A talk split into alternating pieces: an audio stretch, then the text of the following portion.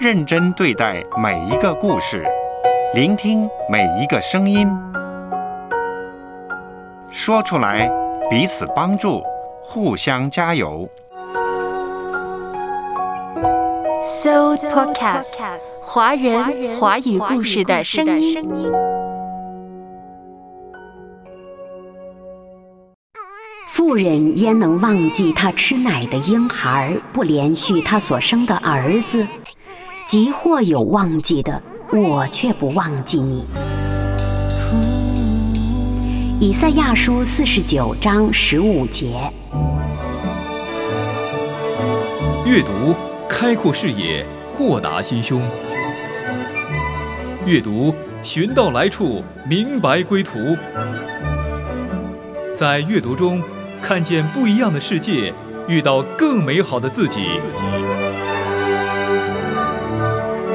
林可辉，阅读世界。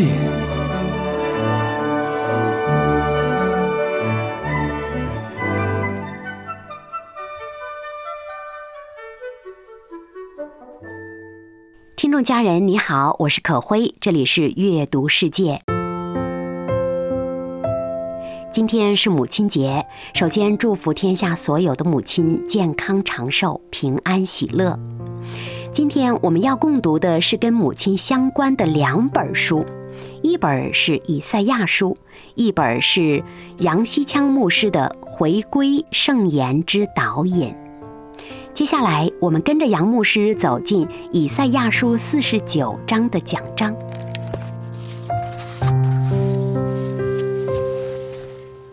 第一，回首过去，确认身份。我们翻开以赛亚书四十九章，先来看第一到三节。经文中，母亲的胎代表神拣选了你，让你透过母亲而生，并且给你起了名字。这里展现了两幅图画。第一幅在第二节，经文说：“我们好像一把利刀和一支利剑。”奇特的是，这刀和剑并不是现在就被神用作武器，而是被神收藏起来，准备将来使用。是储备的军火。经文强调的是神的珍藏，你也就是神的王牌，是他的珍藏，他要留起来，准备将来使用。我们先来看神的王牌。杨希昌牧师写道：“神要预备我们成为将来使他得荣耀的工具。”就像武侠小说当中常常会出现父母亲在儿女中挑出一个来，要授予他某样家传秘籍或者独门武功，获选者就成为整个家族的重要武器，将来可以光宗耀祖、吐气扬眉，为父母争光。同样的，今天神也拣选了我们，他要使用我们。要我们使他自己得荣耀，这些我们都知道。不过，在遇到了挫折、困难的时候呢，往往就忘记了自己的身份。刚刚读到经文的第一节，提醒我们：神选召了你，你是神早就认定的人选，你不是外人，也不是私生子，而是神的宝贝儿女。神选中了你，要将最好的武功传授给你，指望你将来可以光宗耀祖。此外呢，在经文第二节有一个字出现了两次，就是“使我”。这个字本身是“给”的意思，意思是神将你当做一份礼物送给外面的人，这份礼物是异常珍贵的。今天是母亲节，在庆祝母亲节时，你有没有想过呢？你的母亲就是神赐给你的一份最珍贵的礼物。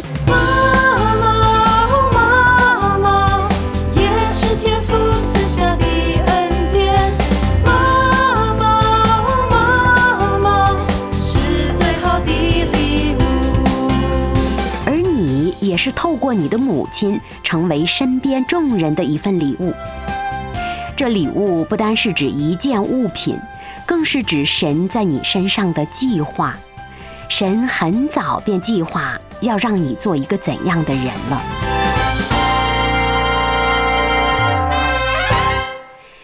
另一幅图画在经文第三节：“你是我的仆人以色列。”仆人听起来不过是工人或者佣人，那有什么好特别的呢？好处在哪儿呢？杨牧师写道，在原文当中，“仆人”一个字其实有许多解释。在当时，特别是在下一句“我必因你得荣耀”的背景下，我的仆人和今天我们所理解的工人、佣人大有分别。正式来说吧。这里的仆人是指大使的意思。历史上皇帝都很重视他的仆人，圣经称之为家宰。在约瑟和但以里的故事中，皇帝的仆人是高官，他们若奉派出国，就是大使的身份。遇到两国交战或者发生特别的国事，大使会奉派到其他国家与外人交涉。他的身份是代表本国皇帝的。如果他干出成绩，胜利归来，他就是为皇帝赢得了荣耀。所以呀，仆人可不是普通的工人，他是直达天庭的高官，可以全权代表皇帝。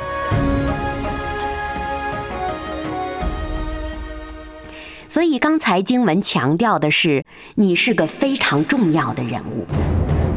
当时的以色列人受尽了委屈，境况凄凉。先知让他们回望过往，瞧清楚自己的身份，看到自己是神所选中的人。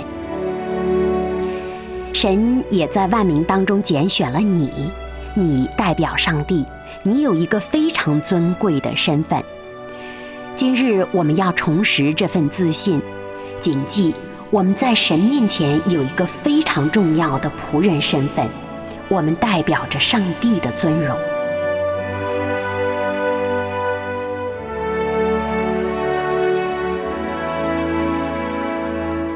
接下来，我们看以赛亚书四十九章的四到六节，外邦人的光。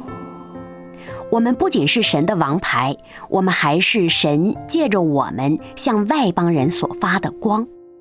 经文中，以色列人对神说：“你选中我，你造我是一个这么尊贵的人，但我可不是这么想的呀，因为我做的很辛苦，总是事倍功半，徒劳无功。”当然，经文原文不是这样，请大家参看经文。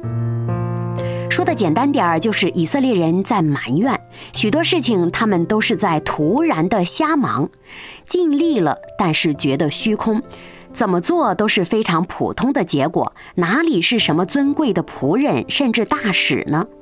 以色列人觉得他们没有看到神给他们的回报。可是神怎么回答呢？第五节，耶和华从我出胎造就我做他的仆人。这仆人是尊贵的仆人，所以经文特别用了“造就”这个词。造就的意思，可比作在母亲的腹中，我们就已经被神栽培成精英了。栽培这个观念对于我们来说并不陌生，就像上文提到的比喻：如果你被父母看重，把家传秘籍或者独门武功单单传授于你，你会非常辛苦，因为你必须努力练功，历尽艰辛才能把武功练成。造就就是这个意思。神要训练你，你因此会很辛苦，但必须这样才能有回报。父亲既然选中你，他就要磨练你、修剪你，就像约翰福音真葡萄树那幅图画一样。凡是属于神的枝子，都必定会被修剪，这样枝子才能多结果子。神修剪我们，完完全全是为了我们好。神乐意使用我们的问题来修剪和造就我们，不论这些问题或者困难是怎么引起的，不论是出于我们的错还是别人的错，神都可以借着他们来塑造你、塑造我、修剪你、修剪我，最终把你我装备成为可供他使用的精英。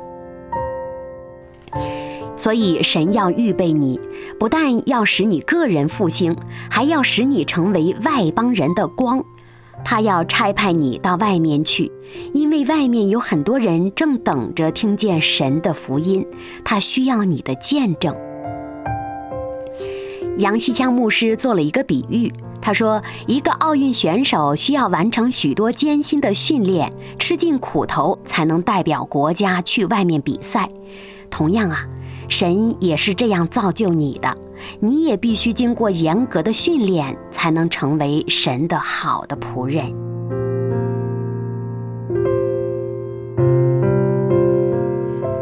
同时，我们还是自家人的中保。刚才经文提到了造就，目的有两方面：向外是做外邦人的光，向内则是做自己人的中保。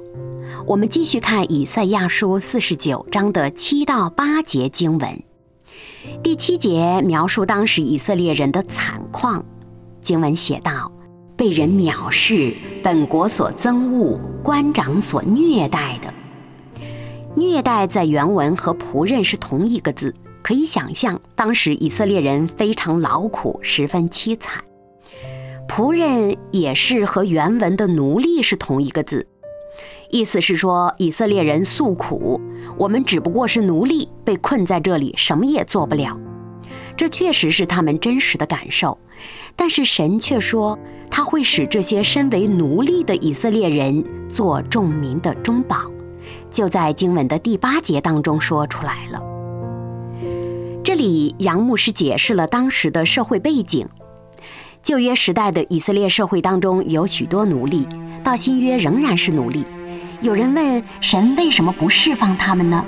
为什么圣经会容许奴隶制度存在呢？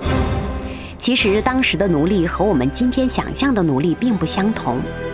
从前农耕社会没有社会保障制度，靠耕种为生的家庭，假如身为主要劳动力的父亲死了，全家就没有收入了，只能靠借贷度日。有些家庭甚至连田地也要押给别人了。在这样的情况下，唯一出路就是让儿女做奴隶还债。这是当时他们生存的方法。若没有奴隶制度，一家孤寡的生活将会更加凄惨。另一方面，摩西的律法要求主人善待奴隶，让他们在第七年恢复自由，所以奴隶制度在当时来说也是有其好处的。情况呢，就好像今天的我们买房子，我们先被按揭捆绑着，变相的替地产商打工，和奴隶没有两样。但是若非如此，我们可能永远都没有办法买到房子。所以，即便做房屋的奴隶也是有好处的。当时的以色列人也是这种情况，孤儿寡妇凭借奴隶制度才能生存下去。但当然啦，身处其中十分心酸，犹如被虐待一般。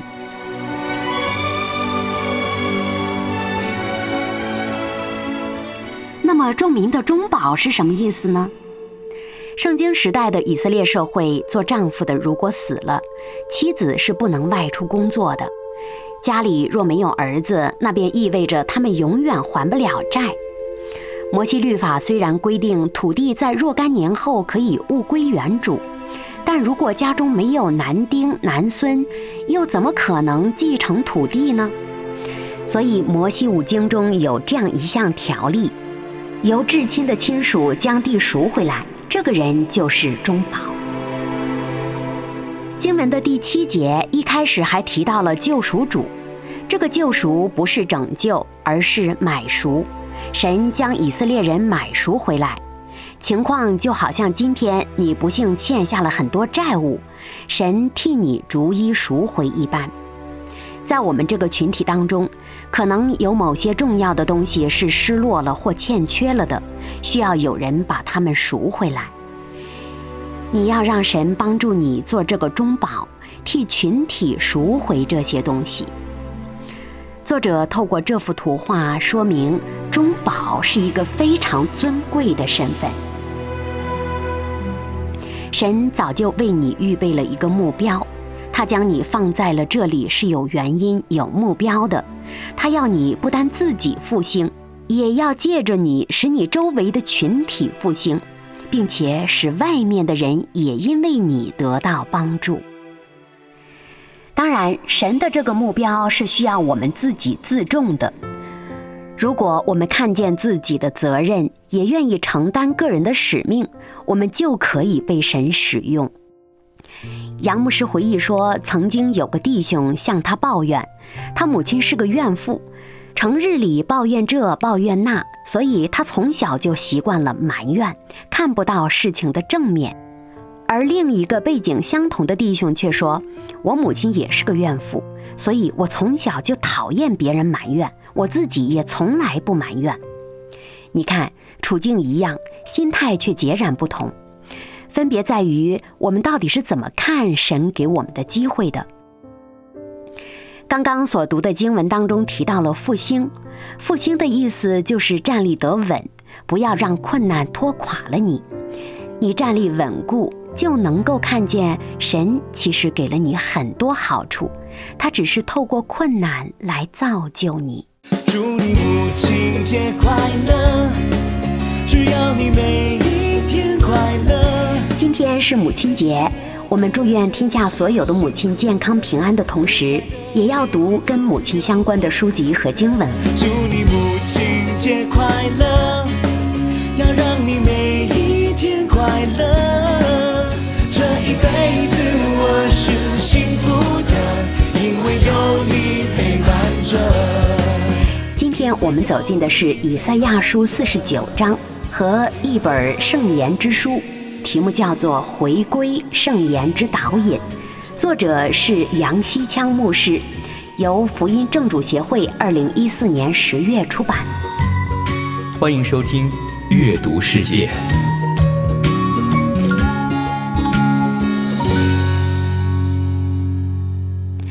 在母亲节这一天，杨牧师带领信徒默想了以赛亚书四十九章。他觉得第四十九章是尤其令人感到欣慰的。整个四十九章是可以分成三个部分的，分别对应了人的过去、现在和将来，而且这三段都和母亲相关。刚才我们分享的是第一段。也就是回首过去，确认我们的身份。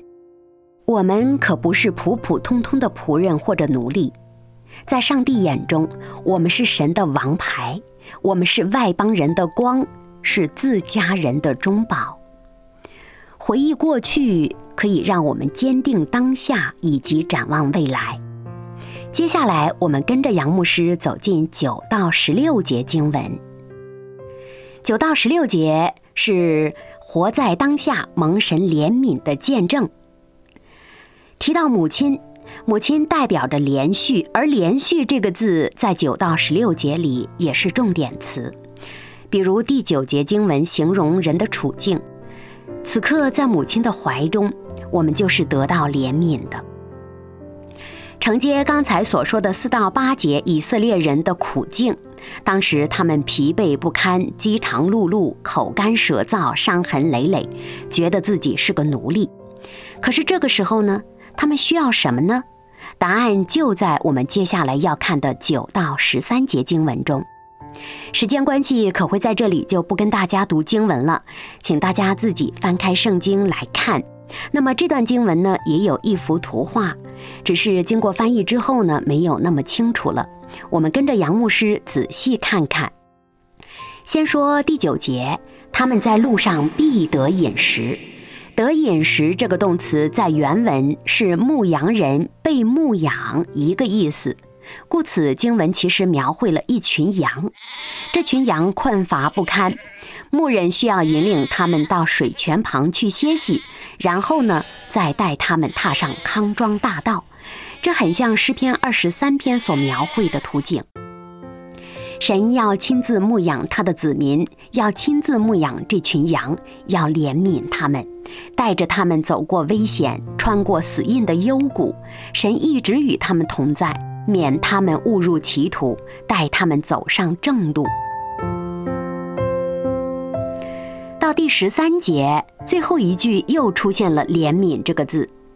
怜悯他困苦之民，这里的民就是指百姓。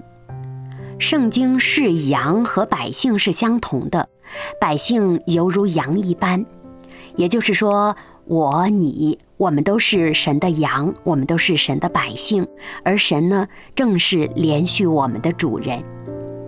说到羊，我们大家都知道，羊是很软弱的一种动物，它们极其需要帮助。他们自己独立觅食比较艰难，也不懂得自卫，跑得不快，也不懂得打架，所以容易迷路。这时候，我们就需要神这位大牧者来保护我们，看顾我们。所以啊，我们不是完全无助的人，即便我们感觉到周围环境是完全黑暗的，但是没关系，在我们的牧羊人那里有莫大的帮助等待给予我们。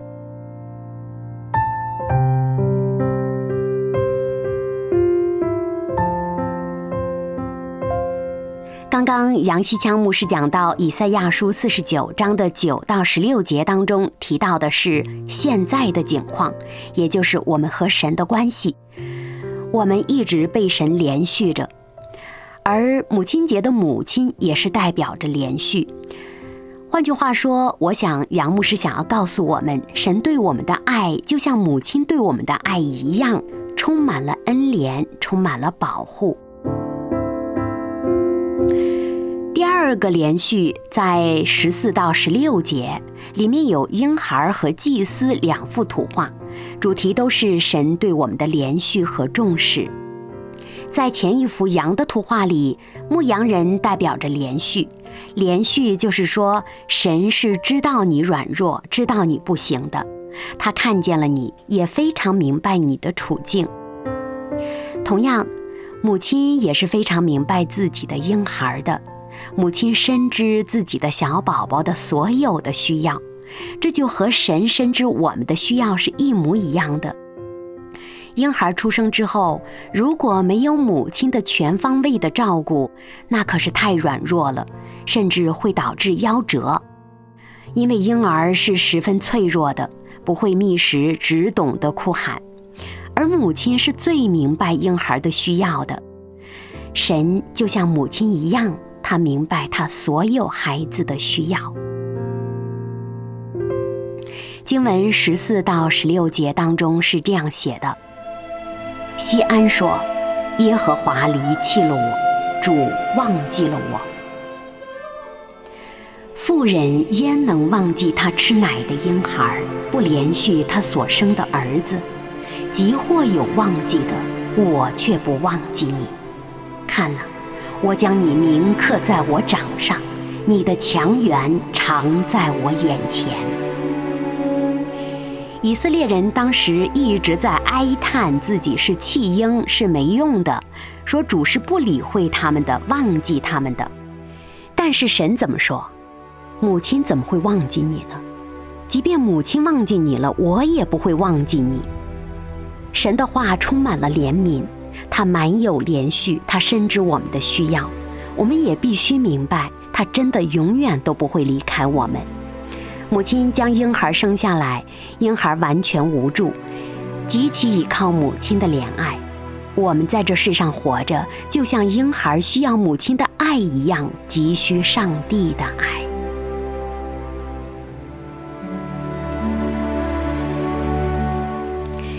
文十六节。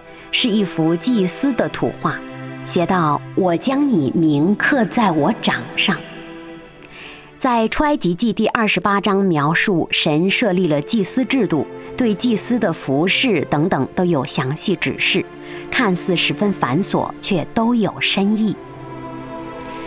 这幅画的意思就表明了，我们是永远在神的心中的，他将我们刻在了自己的手掌心上。我们是他的心肝宝贝，千古不变。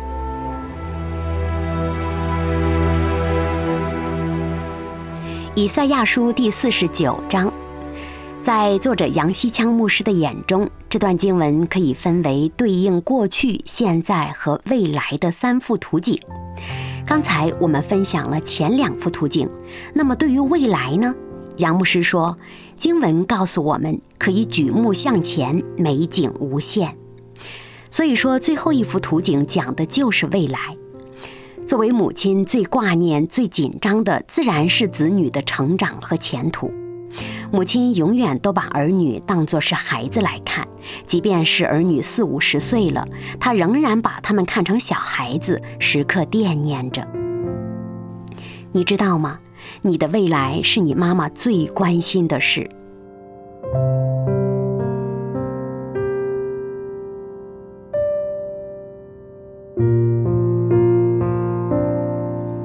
我们来看以赛亚书四十九节经文十七到十八节，经文形容的将来情景：以色列人被掳，死伤无数，很多人流离失所，做母亲的更是凄凉，家园毁了，如何把子女养大呢？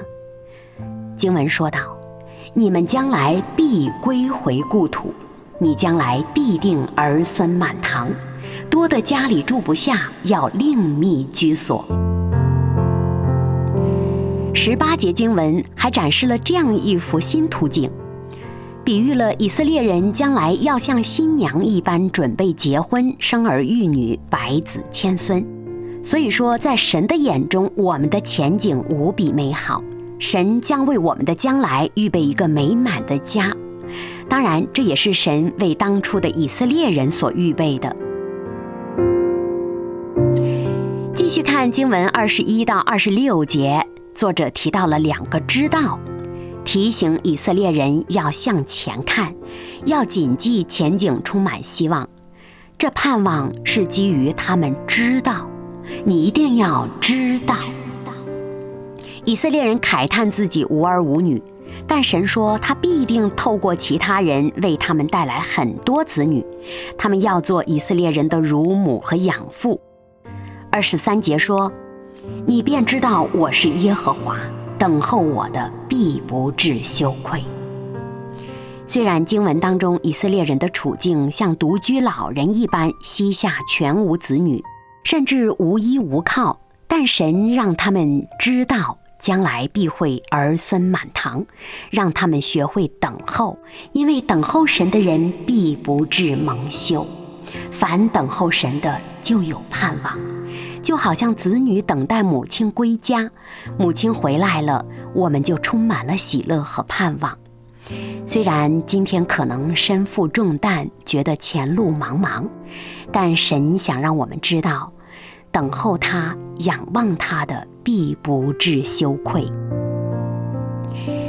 第二个知道，在经文的二十四到二十六节里，耶和华是你的救主，是你的救赎主。是雅各的大能者，凡有血气的必都知道他。这个知道告诉我们了，神多么有大能，你一定要知道，要记住，即便当下再软弱，神也一定能够超过我们的软弱。神说：“我能做到。”你要知道我是谁。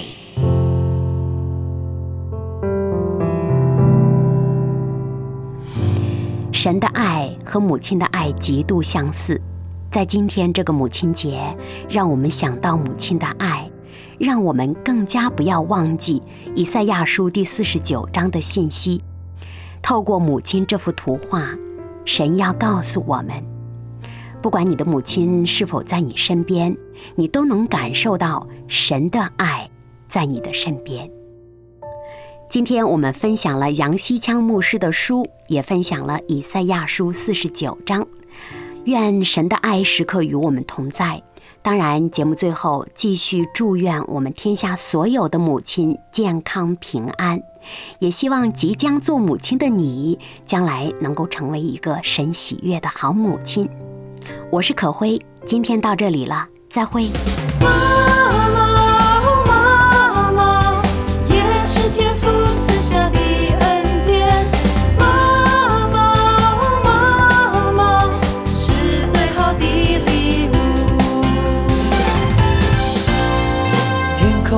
鸟和树上的知了织成一首美妙乐章，慈爱的天父赐下这礼物，是我们能享受。